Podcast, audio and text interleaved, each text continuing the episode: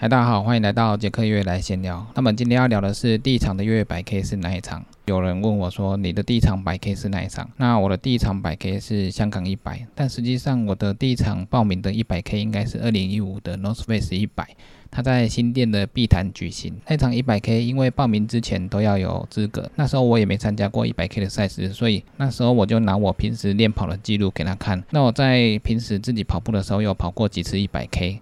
那我就把那个记录档给他看，然后后来主办单位也同意了。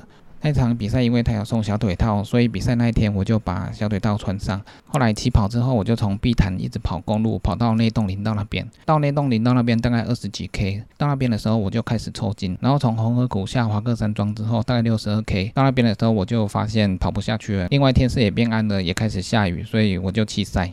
后来我才发现，说我的小腿套是太小了，所以要穿小腿套的话，我觉得就是尽量舒适，有点紧绷感就可以了。那一场之后，邱文笑就跟我说，我们来报名香港一百 K。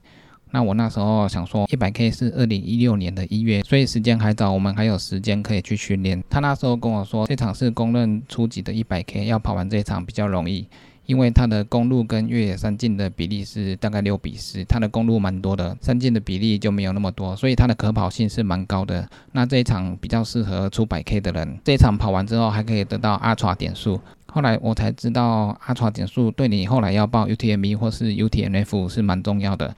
那这个阿传点数之后我们会再介绍。后来他讲完之后，我就报名了这场比赛。那这一场报名费大概是五千到七千块，加上飞到香港的机票大概五千块左右，再加上要吃喝的话，带个几千块就够了。不过后来发现带去的钱其实根本没用到，只有一开始去的时候可以去一些有名的餐厅吃菠萝包或者是一些港式料理。后来大部分的时间其实都在赛道上。那跑完之后，其实你也没有体力到处逛，其实也花不到什么钱。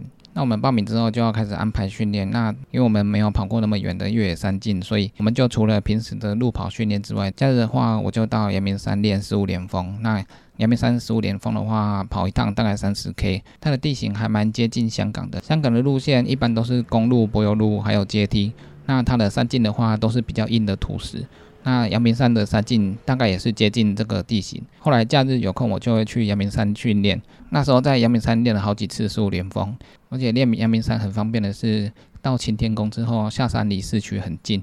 那你到市区之后，你就可以休息，还有补充体力，所以算蛮方便的。那除了去阳明山之外，我们还是有去别的山径练习。另外，因为港百它有一些是沙滩的地形，所以我那时候还有到一些沙滩去做练习。另外，邱元校也安排了一些高山训练，那我们有去雪山、合欢群峰、奇来竹北这些高海拔的地区做训练。到报名到比赛这段期间，也有参加过几场越野赛事，比如动感亚洲五十 K，还有有时候山径五十 K，那还有东北角一百一十 K 等等。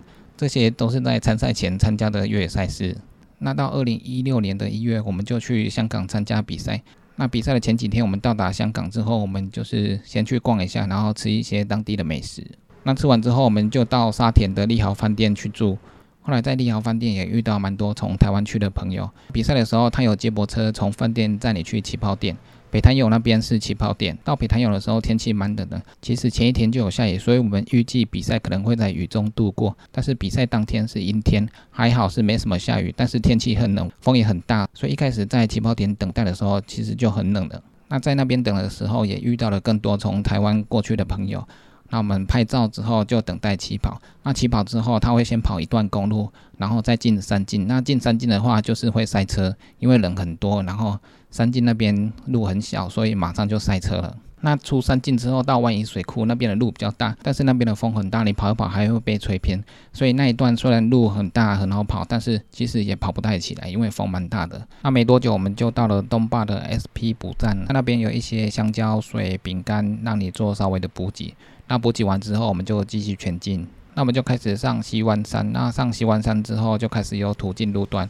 那下山没多久，我们就到咸田湾沙滩。那在沙滩的时候，那边风很大，所以那边有吃了不少沙。那再继续往前，就到了二十二 K 的咸田湾补站。那在那边补给之后，我们就开始上山。然后没多久就到了二十八 K CP Two 的黄石补站。那那边也是稍作补给之后，继续往前，先跑一段公路，再跑海边山径，就到了三十六 K CP 三的海下。也是稍微补给一下，就继续往前跑，然后就到了四十五 K 的 CP 四龙树澳。那这一段因为也快五十 K 了，所以我们就休息一下，吃个泡面。因为后面要上几公里那一段比较陡，所以我们在这一段就补多一点。那上几公里这一段因为比较陡，然后又刚吃饱，所以就只能慢慢的推进。所以路上也是蛮多人慢慢的往山上前进。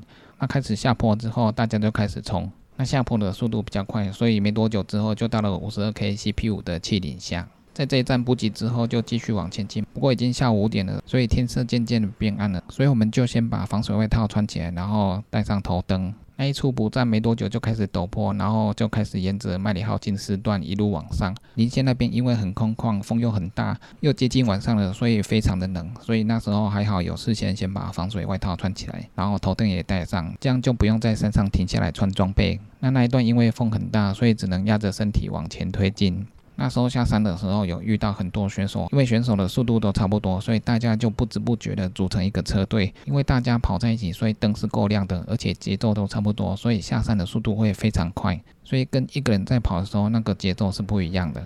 那没多久就到了六十五 K CP 六的维基尔营。但因为天色很暗，然后又很冷，所以很多选手在这一站吃泡面。然后吃完泡面之后，大家又很有默契的组成一个车队，继续往前推进。这段期间跑在最前面的也会轮流破风，让车队可以保持比较好的节奏，一直往前。CP 六到 CP 七的途中有遇到一段比较漂亮的夜景，这个夜景可以从山上看到山下的城市。那时候的夜景是很漂亮的。但持续往前没多久就到了七十三 K 的 CP 七比价山。那 CP 七的补站很热闹，像一个 party 一样。那因为越远越冷，所以有很多选手在炉火旁边取暖。但是这个炉火很危险，因为你只要靠近取暖之后，你就会觉得越来越舒服，那你就会很难出站。那你要再往前跑的话就很难。所以这一站的炉火真的很危险。那我们出站的时候，我们一起跑的队友，因为每个人的状况不一样，所以我看到有几个人出战之后，我就跟着出战。所以我们的车队就越来越小，剩下几个人。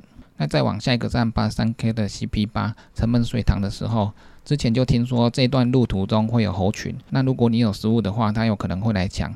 不过晚上经过这个路段的时候，并没有看到任何一只猴子，可能是晚上太冷，它也懒得出来吧。后来我才听比较早回到终点的邱云笑说，他早上经过这一段的时候是有遇到猴子的，所以天气太冷，猴子也懒得出来理你。那持续往前跑没多久，就到了八三 K CP 八的城门水塘。这一站有蛮多旅客在那边烤肉的，所以烤肉味非常的香。那这一站比较特别的是，他有做装备检查，他要抽检你的强制装备有没有带。那检查跟补给完之后，我们就继续往麦里号近七段前进。那因为这一段要上真山，所以很陡，一开始就很陡，然后我们就慢慢的推进。那晚上上真山的时候，因为很冷，然后又开始下雨。不过晚上的时候，因为很多选手还在山上，所以你看沿途山上每个选手的头灯就像星光一样。晚上山上的景色非常的漂亮。然后我们就顶着寒风还有雨势下山下下去之后，又要再上一个草山。草山也是蛮陡的，所以继续往草山前进。那到山顶之后，我们就开始沿着阶梯往下，阶梯往下就会到 CP 九九十 K 的千矿坳。CP 九之后，我又吃了一个泡面，在补充体力之后，我们继续往前前进。那最后我们就是要上大帽山。那在上大帽山这一段，突然发现山上的人很多，有很多民众在上山，所以那时候觉得非常的奇怪。那时候是凌晨三点多，所以觉得非常的特别。那上到巨石区还有草原区的时候，那边的风很大，然后又很冷。后来才知道说那时候的温度是零度以下。那一直上到山顶，到达了大帽山的气象站之后，开始沿着柏油路往下。那柏油路边都是人群，那边的人很多。然后我就跟着选手一直往下跑。那往下跑的途中，你就看到前面的选手一直滑倒。后来仔细一看之后，才看到地上有结冰的冰霜，那边是非常的滑的。所以下山的时候就变成只能慢慢走。后来没多久就抵达了终点，但是你以为这样子就结束了？还没有。虽然你已经跑了，但是最硬的在后面。就是在后面的时候，我们要等接驳车载我们回饭店，但是那个时候。接驳车上不来，然后主办在终点也没有火炉，也没有什么完赛补给可以吃，所以那时候是非常冷的。因为你已经跑完之后，身体在没有运动的状况下，而且你已经跑完一百 K 了，那时候身体很虚弱，然后天气又很冷的话，那时候会非常冷。所以我们在那边受冻了一个小时，后来才搭到车。那回饭店睡觉之后醒来，才看到新闻说大帽山下大雪，所以那时候因为大家都要上山看雪，所以接驳车上不去，才会在那边等那么久。那还有很多选手受困在。大帽山上面，因为天气很冷，然后山上又结冰，根本就是不能跑的状态，所以那些选手只能在原地等待主办单位的工作人员上去营救。所以这次的香港一百 K 是很特别的，因为之前香港根本就不会下雪，但是这一次比较特别，下了大雪。他跑过了这场港百之后，才发现香港一百的路径公路真的是比较多，山径的土质也是比较硬，所以比较适合穿厚底的越野鞋，因为地面都是很硬的嘛，所以它能减少你的缓冲。或者是你穿跑鞋，其实都可以，因为它的可跑性很高。后来的几届港版也有选手穿 Nespa，所以穿跑鞋就可以跑。不过在下雨的时候可能会比较滑。那另外特别的一点是，香港三进的阶梯，它的阶梯落差都比较大。三进阶梯落差大的话，你要跨的步幅会比较大。像台湾的都是一小格的话，你步幅就比较小。下坡的时候，如果阶梯的落差太大的话，你的冲击力会比较大。所以香港的阶梯还是跟我们有点不一样。不过整体上，港百因为是世界有名的赛事，很多国外的精英选手都会来这边比赛，所以它还是不错的。它的可跑性也是很高的，你还有机会看到很多国际精英选手。而且我们到香港又可以直接香港那没事，所以。这场真的是还不错。那以上就是我第一次越野版 K 的经验。那这个经验算是蛮特别的。如果以后还有机会去香港参加比赛的话，我应该也是还会去，因为香港的越野风气是蛮热络的。那以上就是今天的杰克越来闲聊，就这样喽，拜拜。